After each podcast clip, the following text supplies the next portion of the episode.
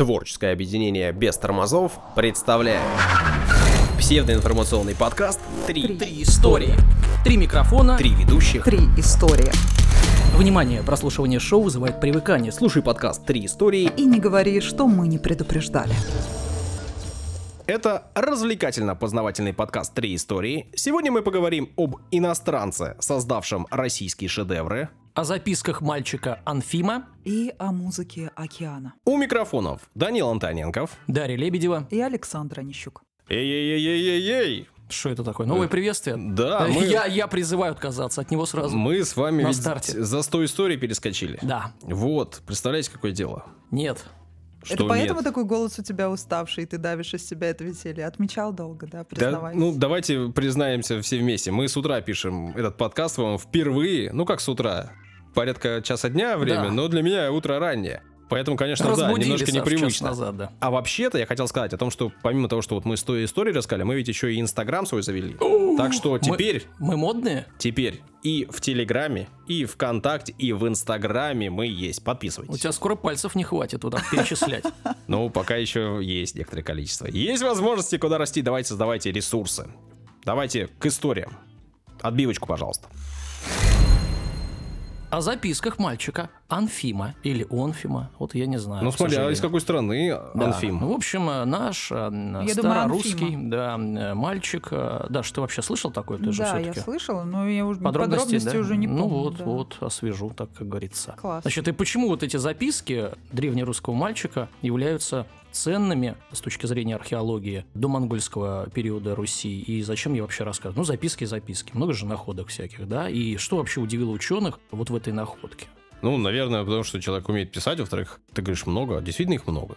Ну, сейчас будем разбираться. Сначала как бы история вопроса. До середины 20 века все сведения, которые отечественные историки могли получить о самых ранних веках становления Руси, черпались только из одного источника. Это официальные летописи, ну и всякие государственные документы. Эти письменные источники затрагивали только самые важные э, политические события. Также тексты часто составлялись монахами, что придавало им сугубо церковный характер. Понять из этих э, документов, как жил э, обычный среднестатистический россиянин в- там э, в древности, значит, было невозможно. Быт, нравы, уровень культуры обычного русича э, 10-13 веков э, оставался тайной. Поэтому находка вот этих берестяных грамот в Новгороде стала в свое время настоящей сенсацией. Массовые раскопки э, в городе начались только в середине прошлого столетия. Вроде археологии занимались, ну и раньше, да, но э, до Новгорода и до берестяных грамот докопались лишь в середине прошлого века.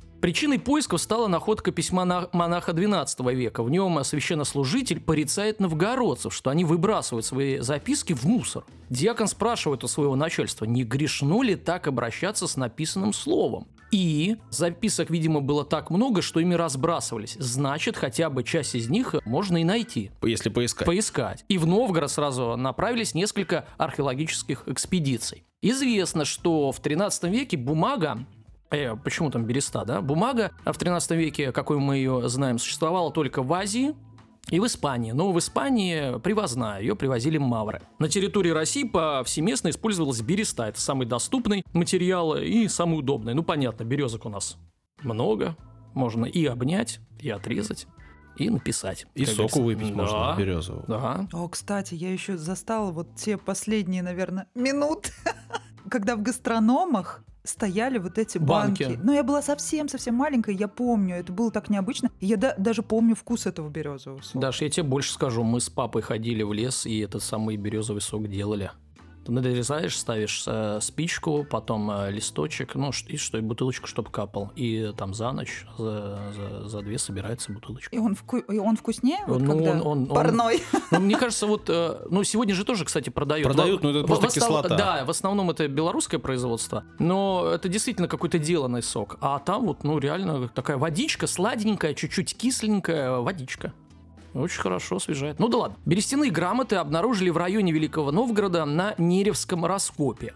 Еще до этого ну, находили отдельные фрагменты документов, э, написанных чернилами на бересте. Однако находки именно в 1951 году были другими. Позже их, кстати, тысяча там найдут. Вместо Какие другие? Вместо э, ненадежных чернил, которые могут, э, скажем так, исчезать, там, Вымываться. вымываться и так далее, да, на, э, с бересты, надписи на этих документах были нацарапаны, а потому сохранились ну, намного лучше. На небольшой территории археологи нашли сразу целую кипу записок мальчика. Он подписывался как Онфим, да? Так ведь? Как мы определимся? Я думаю, что Анфим. Анфим. Ну, Ну. да, Анфим. Значит, видимо, э, ну, как предполагают, сокращенное от церковного Анфимия. Анфимия. Мальчик делал записи на ненужной взрослым бересте и хранил в своих тайниках в пределах одного дома. Поэтому-то их и удалось найти как бы э, скопом. Значит, возможно также, что записки мальчика сохранили на память его родителя. Ну, в общем-то, причина неизвестна, э, почему вместе, но главное, что вместе. И можно было, э, скажем так, изучить целую э, кипу вот этих артефактов. Ребенку было э, 6-7 лет. Он не только писал на берестяной коре, но и рисовал. Специалисты выяснили, что все эти рисунки были созданы в середине 13 века. Вспоминаем, что у нас 13 век, середина – это э, ледовое побоище, да? Э, там Александр Невский, Невская битва, вот, вот это Дело все. было 5 апреля. В среду. Там стоял, смеясь, Александр князь с псковско-новгородскими полками. Сейчас этот э, фольклор был, да, археологический, видимо. Да. Значит, однако, если современные дети в этом возрасте только идут в школу, да, 6-7 лет, а, э, значит, уверенность, с которой Анфим писал свои записи, позволяет специалистам судить, что для него письмо было уже дело привычным. Он три раза полностью выписывает азбуку, а потом еще пишет слоги из нее. Так ему, может, домашнее задание такое дали. Может быть, к этому подойдем. Вот кроме азбуки, что он еще пишет? Он учится писать разные письма. Со словами, цитата, «Поклон от Анфима к Даниле». Парень, Я да. уверена, ты из-за этого взял эту Да, да, да. Повелся. Шок. Анфим пишет Данилу. Шок-контент. Я сразу... Да, да, да. И вот накопал. Конечно, да. Значит, парень, видимо, тренировал а, написание традиционного вежливого письма. Специалисты считают, что Данилой мог быть либо второй ученик, который с ним обучался, а а может это и вовсе письмо э, действительно Даниле, который просто он не отослал. Ну, непонятно. Есть еще э, фраза «Господи, помоги рабу своему Анфиму». Мальчик мог тренировать или свою подпись в письме, или молитву. Ну вот. Кроме тренировки деловой переписки, э, вроде как составление письма о том, как, цитата, «взыскать с Дмитра должки».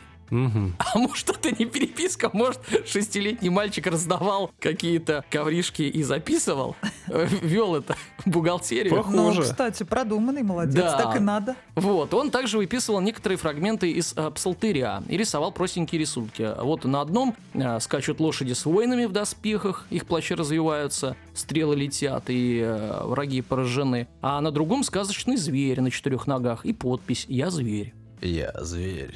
Ну, из фильма какого-то, да, А я практически. сразу песню э, вспомнила этого Наутилусов. Вот. Споешь? Нет, спасибо.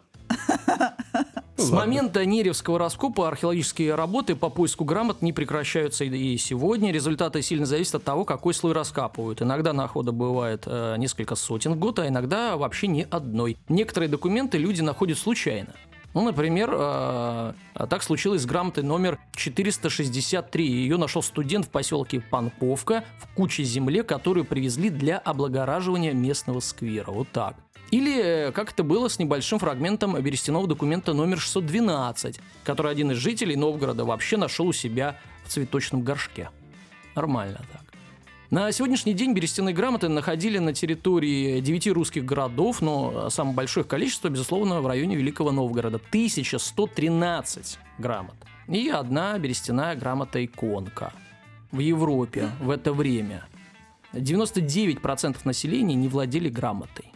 Многие короли и влиятельные аристократы не могли написать ничего, кроме собственного имени. Среди военного сословия поставить свою подпись э, в средневековой Европе могли единицы. А военное сословие это, ну, элитное сословие, да, богатое. Значит, городские обыватели были почти поголовно безграмотными. В Новгороде же мальчик из не самой богатой семьи, то есть он не из какого-то рода, это бы, ну, было известно бы, обучается письму в 7 лет, вот так вот.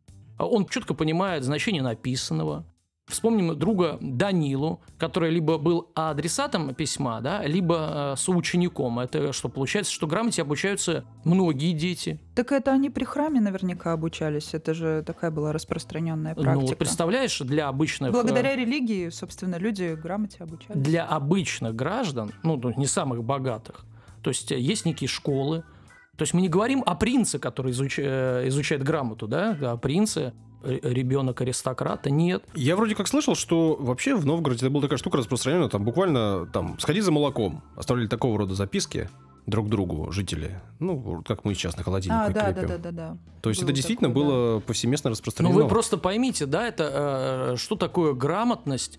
Ну, это, это сравнить, если сейчас, например, что высшее образование имеет, например, вся страна, ну, допустим, Россия, все от мала там, до велика, а, допустим, тоже в крутой стране, ну, мы берем Европу, мы говорим же, э, в, э, в Европе были ведущие страны, да, мировые, берем условные США, а в США вообще все безграмотные, или там только президент. Ну, это, ну точнее, только э, среднее образование у него. Я имею в виду, что разрыв настолько поразительный, вот, по тем временам. Так об этом ведь тоже постоянно говорят, да, что вот у нас была безграмотная Россия какая-то там отсталая и современная продвинутая Европа, из которой все идет и шло. Там были узкие грязные улицы, у нас все чистые умытые ходили. Ну вот я об этом да, и про говорю. бани, помните, э, баню Да, там конечно, это э, во- мог себе позволить, э, условно, раз в год, да, помыться Там, нормально, вы, вы были в. Европе, там самые узкие улицы, там руку только можно просунуть, а тогда раньше были все улицы такими, они туда мусор выкидывали Мгм, и из все окон, да, остальное. сливали да, всё, да, да, да. да, да. У нас такого не было. Вот о том и речь. А кто-то постоянно говорит, что вот Европа, ой-ой-ой, вот там вот Нет, ну слушайте, экономика, да, но есть же разные нюансы, это все можно сто лет обсуждать. Ну, в общем, эти записки, да, подводя итог, мальчика показали э, ученым э, то, что по образованности, по грамотности, скажем так, э, ну, Новгород, точно Новгород, не знаем, как все остальные княжества там, Руси, Новгород превосходил Европу очень сильно. А еще ведь мы помним, что в Новгороде была демократия в тот момент. Ну, такая, да. Это Новгород вообще это какой-то уникальный город. Туда приезжаешь, там вообще другая атмосфера, как будто и запах другой. Там, там пахнет археологией, историческими источниками. Даша, как пахнет археология? Приятно? Землей и пылью. Даша, о чем ты расскажешь нам? Ну а музыки океана? Конечно же. Ну, это не очень понятно. Хочется подробностей. Это когда ракушку к уху э, прикладываешь, и там шумит. Это вот эта музыка? Ты фактически угадал. Ну, Ой, какой в порядке, парень-то в порядке. зависть. Так вот, камин Я мечтаю увидеть кита. Ого. Ну вы знаете об этом, я уже с вами делилась Нет, информацией. если честно. Мы уже разговаривали об этом, можете не отыгрывать. Может, это в баре было, я не помню. Если Нет. вдруг вы пропустили, где-то там на старте первых наших историй я рассказывал о китах и дельфинах в Санкт-Петербурге. А. Вот, и Даша там делилась информацией. Ну, это было, да. Ничего Сто себе. историй назад. Вот это память у тебя. Так вот, э, это правда, я мечтаю увидеть кита, пока мне не доводилось. Страшно и одновременно интересно. Причем э, самый большой для меня страх — это глубина в открытом водном пространстве. Прошу не пользоваться этой информацией. Приглашают себя в школу плавания своим лап. Фильм «Изгой» я смотрела с фантомными судорогами, но картина «Жизнь Пи» уже далась легко, Да, поскольку я его смотрела уже будучи взрослой. Ну, как известно, страх порождает желание и интерес. Это удивительно с точки зрения психологии. Я много смотрела, как и вы наверняка в детстве, программ с Кусто и многих других передач о подводном мире. И вот недавно мне попалось исследование в интернете, в котором говорилось о, конечно же, французском исследователе. Это Эрве Глатен. Он, а, вот как правильно Дань ты отметил, он профессионально слушал океан. Мгм. Ну, метафорически говоря, да, через ракушку. Сидел на берегу и слушал. Да, ну, наверняка с этого все и началось, как у всех начинаются мечты детские и так далее, да, когда мы размышляем о том, кем мы станем, когда вырастем. Так вот, его мечта привела к созданию международного исследовательского проекта.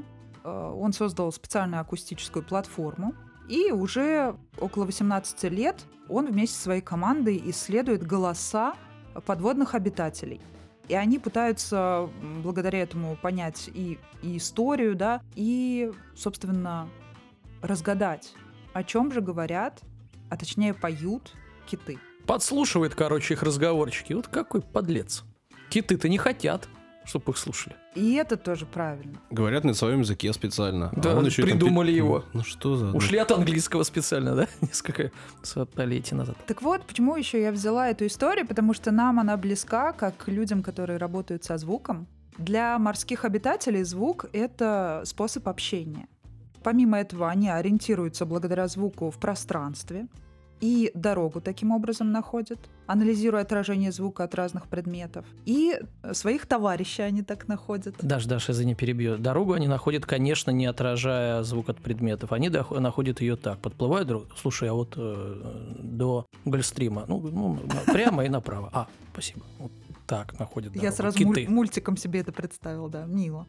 И добычу они также находят, да, то есть э, у добычи есть задача тоже поиграться со звуком так, чтобы ее никто не нашел. То есть все это игры со звуком. Так вот, задача китов понять, где находится добыча, и не выдать при этом своего местоположения.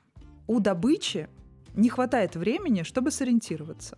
Но, как я уже сказала, она пытается перехватить звуковой сигнал, который посылает кит, чтобы не попасться, собственно, кашалотику. Почти как вот э, военные действия, да? А Да. Подводная лодка и э, надводный это, корабль. это морской бой. Морской бой. В буквальном, э, в буквальном смысле слова. По характеру звуков ученые определяют, что конкретно делают обитатели океана. Звуки эти совершенно разные. И даже появилось новое научное направление, которое называется этоакустика. То есть это изучение поведения животного по звукам, которые они издают.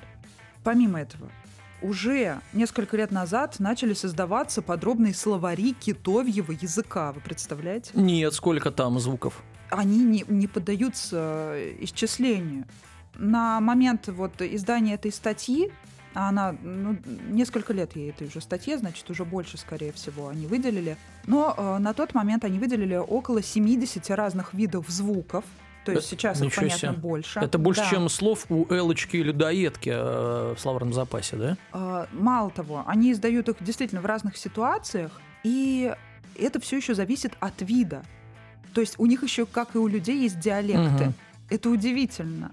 Киты, которые обитают в разных местностях, звучат вообще абсолютно по-разному. И не поймут друг друга, если встретятся. Это забавно. Он говорит, как Гольфстриму? А что, ничего не понимаю, да? Это что, как так? А, и вот что интересно. Киты при помощи звука друг друга трогают. То есть, представляете, это вот тоже тот же самый эффект АСМР, фактически, про который я рассказывала, да? Когда э, звук настолько объемный и кажется тебе таким близким, что тебе легко представить, что человек в этот момент, когда он издает какие-то вот странные вот эти звуки, он тебя трогает и будто заботится о тебе. Ну, по сути, в ушко, да, нашептывает что-то. Да. А они мурашатся? Вот займись этим исследованием. Я пока такой информации не видела. А, причем киты, которые в одной, к одной группе относятся, посылают друг другу очень сильные и низкочастотные звуки, которые проникают в их ткани. И человеку это э, кажется неприятным или непривычным. И таким образом они друг другу признаются в любви, представляете? Это Мгм. вообще удивительно. Я слушала все варианты вот этих записей в интернете находила. Так. И просто меня поразило, какое количество странных звуков издают эти громадные и самые древние существа на нашей планете. Это вообще повергает в какой-то транс, если об этом задуматься, что, по сути, делает как раз те самые животные, которые знают историю нашей планеты, как никто другой. Ну, метафора это, конечно, да. И я послушала, они, у них такой спектр звуков, то есть от птицы до плачущего новорожденного ребенка. То есть они будто говорят на языках всех существ, обитающих на нашей планете. Что в очередной раз дает нам подтверждение о том, что все мы вода и вышли из воды, и все мы Ого. просто капельки на- в этой вселенной. Ты сейчас цитируешь особенности национальной охоты генерала. Все мы вышли из воды и должны туда вернуться. Хотя, э, действительно, вот так и есть. Хотя мы утром записываемся, Но уже хочется, да. в воду вернуться. Слушай, а не- у тебя не, не возникло ощущение, это же все-таки еще под водой все вот эти звуки, э, э, какой-то другой планеты прям? Что-то такого, может быть, такого триллера даже какого-то э, фантастического, нет? Нет, у меня, вот я действительно, меня это погружает в какой-то транс. То есть это настолько интересно, И понятно, если ты, как в фильме «Изгой», вдруг увидишь э, посреди океана рядом там вот этого взлетающего вверх кита, ты испугаешься, да, но когда ты наблюдаешь со стороны за вот этой жизнью, это завораживает. И просто думаешь о том, насколько мы тупые и ничего вообще не знаем об этом мире. Какие интересные перепады. Но это правда. Чем больше мы знаем, тем больше мы не знаем. Это факт. Это все знают с восьмого класса школы. Даня, при этом, когда ты говоришь другая планета, если посмотреть на нашу планету, то она в основном-то покрыта водой. Да, да. Так что это мы, мы просто представляем себе. Мы просто капельки. Мы с вами три капельки, ребят. Сидим тут, капаем. Кап, кап. Так, не капайте громко, у нас запись. Так вот, Благодаря объемному звуку ученые могут создать трехмерную модель подводного участка э, и реконструировать те траектории, по которым двигаются морские обитатели. Причем вот эта система, она полезна и для нашей с вами повседневной жизни, которая была разработана, то есть э, для дорожного движения, для всего этого контролирования, тем более регулирования сейчас полно, уже появляется всяких дронов, и все это может э, как раз использоваться для нашей с вами пользы. Но это ладно. Как известно, голос диктора, а нам с вами это известно, может отдыхать только в тишине. Поэтому очень важно спать. Ночью желательно. Так вот, и для китов тишина очень важна для жизни.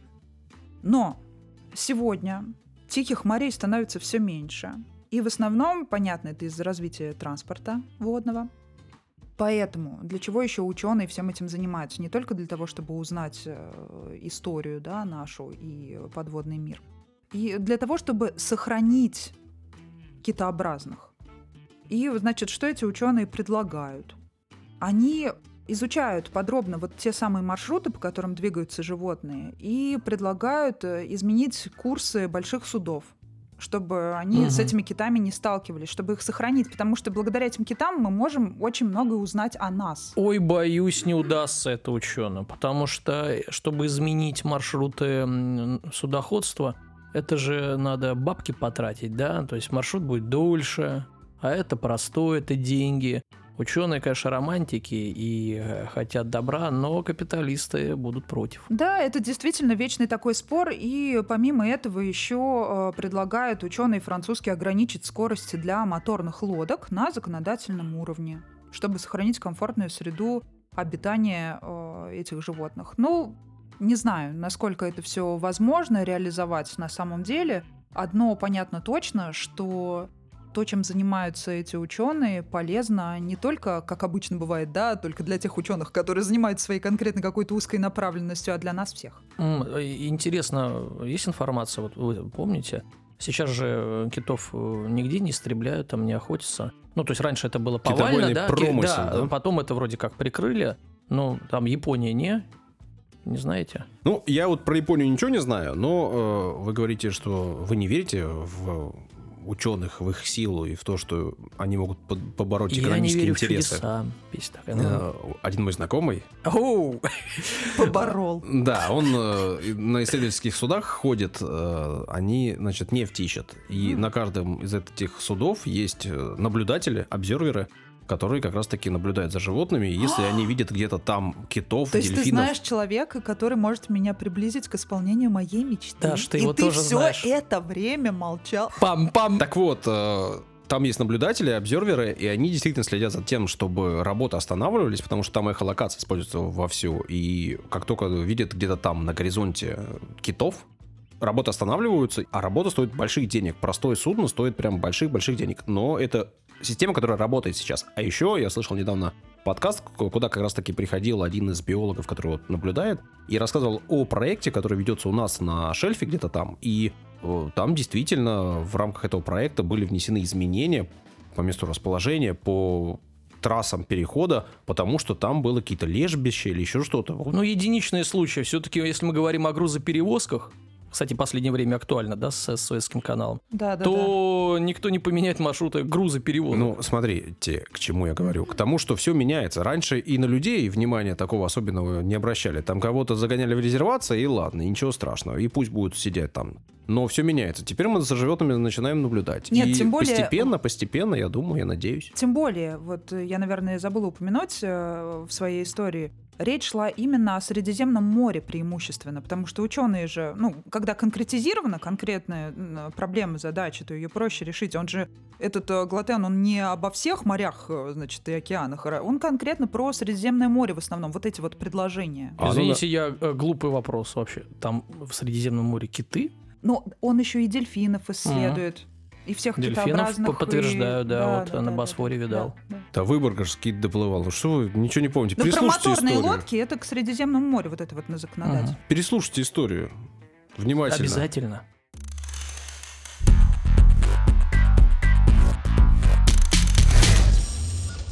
Даша, я тоже хочу начать с признания. Ты начала с камин я тоже Блин, хочу что с у нас сегодня? Комиссаров и вот это моя семья, человек в маске, а какие-то одни признания. А Блин, вы- ребят, это маска, я никогда ее не забуду. Это вообще Там- что-то с чем-то. Там еще звук изменен. Для меня самое сложное, мое признание в этом заключается, это выбрать тему для рассказа Так. своей истории. И, конечно же, у меня есть файлик такой, знаете, называется он э, «Темы для трех историй», и я туда записываю Оригинальное всякие название. разные да, варианты. Ну, я вообще оригинальный человек, вы, наверное, заметили это. Большой оригинал. Да-да-да-да-да. Ну, есть у меня, э, значит, подтема, э, в которой на- на- набрасываю разные имена, называется «Иностранцы, изменившие Россию». Сегодня будет как раз-таки одна из, э, из таких историй. Так вот ты доказал, что ты на самом деле иностранец, Мгм. и что ты изменил Россию, да? Это ода себе. Нет, нет, я не иностранец, я родился в Санкт-Петербурге на Васильевском острове. Это И- еще ничего не значит. И иностранцем не являюсь. Ну как? Ну это, это значит, что я Так не ты еще иностранец. и не понаехал. Я понаоставшийся. Будто я иностранец. Понакатавшийся и понавернувшийся. Вот так будем, Подлец какой. будем откровенны. Да, мы в Санкт-Петербурге, если вдруг что, вот вы забыли, не знали, вот знаете, мы в Санкт-Петербурге находимся. Так вот, о людях пришлых буду вам рассказывать сегодня, которые стали И нашими. ушлых. Ну, рассказывал я вам как-то о Михаиле Александровиче Чехове, помните, который Да. уехал из России, но изменил мир, да? Вот он, его влияние на другую страну, на США большое, а США Система влияет на, на весь да. мир, да, поэтому человек, который изменил мир. А сегодня буду рассказывать о человеке, который к нам приехал и, и изменил э, Россию, изменил каждого из нас, я вот даже не постесняюсь таких оборотов, и продолжает это делать уже на протяжении некоторого количества времени, уже нескольких веков. А ты Так. расскажешь на примере сегодня, что э, конкретно он сделал для того, чтобы изменился Дани, и что он сделал для того, чтобы изменилась я? Ну, мы это можем обсудить. Наглядность, вы, главное, это очень важно. Главное, не забудьте потом э, это обсудить со Я мной. задайте вопросы и все остальное. Мне нужен интерактив. Значит, этот человек изменил облик имперской столицы, ну, как мне кажется, а облик столицы вообще влияет на э, ощущения людей, на их мироощущения, на то, как они Потому что если ст- слово столицу разобрать, получится сто лиц. вот-вот. Я буду вам рассказывать о Бартоломео Франческо Растрелли. Вау! Ну, или, как э, его любили называть в то время, Варфоломей Варфоломеевич. Или- Варфоломей Варфоломеевич. Или Барт. Итак, родился граф папского государства, будущий российский архитектор, академик и почетный вольный общник архитектуры Имперской академии художеств, генерал-майор Российской империи, скорее всего, в Париже. Но точной информации нету. Так же, как нет информации по тому, когда он точно родился. Примерно думают, считают, прикидывают, что где-то в 1700 году Во и в. Париже. Мгм. Почему в Париже? Э, Папа у него, которого звали Карло Бартоломео Растрелли, он в то время был на службе скульптором и инженером у короля солнца, у Людовика. О. Вот. Ну, а после того, как Людовик умер, ему поступило предложение Карла от После Петра того, Первого. как солнце погасло. Вот, вот, хороший оборот, спасибо. Петр Первый сделал предложение, и Карло решил перебраться в столицу, которая отстраивалась, новая, здесь были объемы работы и всего прочего. В общем, он поехал. Ну и привез, понятно, свою семью, в том числе и э, молодого Бартоломео. А В шестнадцатом году это случилось, и вот считается, что с 16 года, то есть где-то с 16 лет, Бартоломео оказался в России, у нас здесь. Мгм. Поселились они э, в доме, который сейчас находится примерно в районе дома номер 29 по Шпалерной улице. Это очень примерно. Это очень примерно. Дом 29, квартира 8. Ну, понятно, что Станция метро Чернышевская. те строения не сохранились, но сейчас, если понятно. посмотреть, то это вот э, дом 29 по Шпалерной улице. Но почему это важно? Потому что Шпалерная улица нынче утыкается в площадь, которая находится у Смольного, а площадь называется площадь Растрелли. Мгм. Ну, вот так. А почему? Ну, это тоже, наверное, еще придет в моей истории понимание к тем, вдруг, кто не знает. Настанет время. А Растрелли старший в России занимался в первую очередь, конечно же, бронзовой скульптурой. Сохранились эти самые скульптуры. Там можно почитать, можно посмотреть, можно а найти любите фотографии. скульптуру, кстати? Вот я раньше терпеть не могла, а потом прям прониклась. Ну, в детстве. Мне больше нравилось... э, Даня, как ты к скульптурам? Живопись мне больше нравилась. Бюсты Спокойно. любишь? Все, всех видов. И древнегреческие, и Ленина. Все, все люблю бюсты, все. Все. Ну вот, э, Карла первый бюст сделал Александра Даниловича Меньшевикова. Ну и понятно, что человек был приближенный, человек был важный, серьезный. Ну и дружбу с ним было... Модный. Он Модный? был в первую очередь. Модный? Меньшиков-то? Да. У него было нарядов э, больше, чем у всех э, красавиц на тот момент в нашей стране. Ну, потому что денег у него было больше, чем у, у кого бы то ни Мог было. себе позволить. Да-да-да. Ну вот сделал он ему бюст, ну а потом уже начал где-то там строительство, ну и молодого м, Бартоломео начали привлекать к работам. Вообще Бартоломео учился именно у отца. Потом уже вроде как есть информация, что он ездил в Париж э, и вообще в Европу учиться, но документально, как э, Так это нормально в бывает, Европе, конечно. подтверждения нету тому, что он туда ездил учиться. Нет, я имею в виду, когда учатся у родителей и когда передается профессия из поколения в поколение. Это европейский вообще такой. Да мне кажется, это, это жизни. вообще нормально, да, такая преемственность, У да? них просто это сохранено по сей день. Не только в Европе, в Японии, кстати, тоже так. Мне кажется, это прекрасно. Ну, а Карло, после того, как сделал бюст э, Александру Даниловичу, он еще принимал участие, например, в проектировании дворца в Стрельне, того самого Мгм. дворца. Правда, только начал заниматься проектированием, были подписаны документы, а потом э, как-то все не пошло, и туда пришел другой человек, который этот в итоге дворец сделал. Но неважно, важно, что он работал и был приближенным. Ну, а Бартоломео учился у него и тоже начал постепенно получать какие-то заказы и постепенно понял, что он хочет быть архитектором. Вообще его первой работой Первое его здание, которое, на которое обратили внимание, которое, после которого он получил такое признание, был дворец, э, который, к сожалению, тоже до нас не дошел, который перестраивался множество раз, но э, о котором хочется поговорить, это дворец князей Кентемировых. Мгм. При этом, значит, он, э, работы начались в 21 году, 1721, а были закончены в 27 Здание получилось таким успешным, что все захотели что-то подобное себе, ну и начали поступать заказы. Типа, я тоже такую хочу. Да, да, да, потому что он работал в стиле, который был на тот момент популярен в дальнейшем, в будущем. Это стиль барокко. Барокко. Да, но в нету достоверной информации. Вот как всегда в интернете много-много всякого разного, и не поймешь, верить или нет. С одной стороны, пишут, что вот этот э, Ты первоначальный... за источниками, пожалуйста, Ты же лазишь обычно в библиотеке Архив, энциклопедии. значит, э, берестяные записки Анфима. Вот. А В некоторых источниках пишут, причем таких вполне себе, которым вроде бы можно доверять, что это здание уже было в стиле барокко, а других написано, что нет. Как раз таки стиль еще не улавливался, были то какие-то элементы. Но в любом случае, э, барокко это именно тот стиль, э, благодаря которому э, Растрелли стал популярен и в котором он творил. Чтобы вы понимали, Саша сидит в футболке в стиле барокко сейчас. Между прочим, я не вру. Скорее кубизм какой-то. Нет, ну какой-то кубизм. Импрессионизм. А в- Нет, это не импрессионизм. Смотри, какие четкие штрихи. четкий. Да Саша сам четкий парень. Да. И в четкой футболке я сижу. В 1730 году на престол в России взошла Анна Иоанновна. Разорвала кондиции и... Ну, я думала, мы в Родзинского играем. Не-не-не, ну, А. да, не Ладно, надо, не ну надо. ладно. Играть в Родзинского.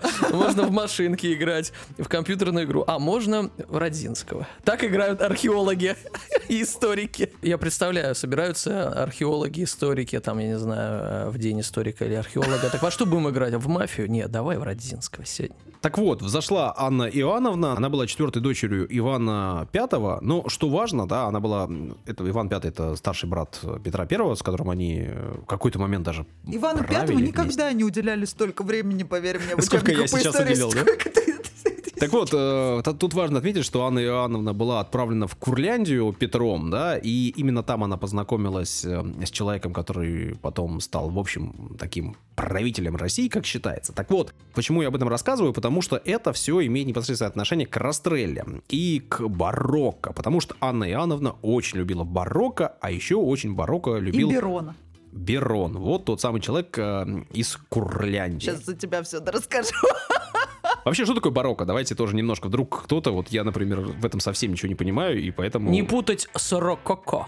Не-не-не, не путать, но они хотя очень даже, кстати. Рококо э, это утрированная барокко, это во-первых. А во-вторых, рококо на тот момент, когда этот стиль был популярен, в Европе это считалось просто апогеем безвкусицы на самом деле. Да. Сейчас да, об этом да. мало Типа кто говорит. страза, да? Ну, Сейчас. Очень-очень, если грубо говорить. Так вот, барокко зародилась в Италии, но где еще? В эпоху Возрождения, да, эпоху Ренессанса. Ну и в первую очередь э, было такое местом рождения, это Рим, где-то в середине 16 века. Ну, а он же Растрелли-то итальянец, а наши, о, есть итальянец, архитектор, барокко. Ну, в общем, связь простая и понятна. Императрице очень нравился этот стиль, э, Растрелли был рядом. В общем, все срослось, все получилось. В 30 году э, Растрелли становится придворным архитектором. Вообще, с 38 далее по 63 он будет являться обер-архитектором императорского дворца. Ну и для Анны Иоанновны Растрелли начал возводить э, всякое разное. Например, он в Кремле, в Кремле сделал деревянный зимний дворец, он же зимний Анненгоф а летнюю резиденцию для нее сделал на реке Яуза, зимний дом и зимний дворец, который находился как раз-таки на месте современного зимнего. Это все были такие деревянные здания, в основном они до нас не дошли, ну, по понятным причинам. А для Берона, того самого, да, человека, который при Анне Иоанновне, в общем, был фактическим, как считается, правителем страны, он э, сделал два замка, два больших и серьезных. Во-первых, это Рундальский дворец, э, который буквально переводится как «долина спокойствия», и сейчас вообще являющийся одним из наиболее значимых э, памятников архитектуры в Латвии. А позже чуть, да, он еще сделал для него Метавский дворец. Это вообще крупнейший дворец барочного стиля в Прибалтике. Вы не задумывались, кстати, почему все так пренебрегают межсезоньем? Это вообще что за неуважение такое? Летний дворец, Зимний э, дворец. зимний дворец, э, летняя резиденция, зимняя резиденция, летний Где сад, зимний сад. осенняя халупа? Вот. Но, э, как мы знаем, Анна Иоанновна не слишком долго была при власти, да и, значит, Берон, соответственно, тоже. После э, на престол зашла Елизавета Петровна, и, в общем, так получилось, что там была конфронтация, и Растрелли, он как раз таки ассоциировался с предыдущим двором, и на какой-то момент он потерял возможности получать заказы и потерял такое уважение и почет. На несколько лет буквально он был отстранен от всего этого, потерял заказы, и связано это было в первую очередь как раз таки со связью с Бероном его. А Берон в тот момент а, был в опале. Но... Иллюстрации, короче. Да, но опала-опала, а Елизавета Петровна тоже, тоже любила барокко, поискали, посмотрели и подумали, ну, в общем, зачем отказываться от профессионала, Классицизм начался уже только с Екатерины II. Да, а именно при Елизавете Петровне как раз-таки был расцвет барокко и расцвет Да. Растрелли. И лучшие работы свои он именно сделал при ней. Так получилось. что Через три года вернулся, ну и там началось он в итоге. Что сделал? Давайте перечислю. То есть, вкратце. подождите, у Растрелли было два пика, да? То есть до, ну, с Первый. Бероном. Многопиковая. Да, то есть как Майкл История. Джордан, два трипита.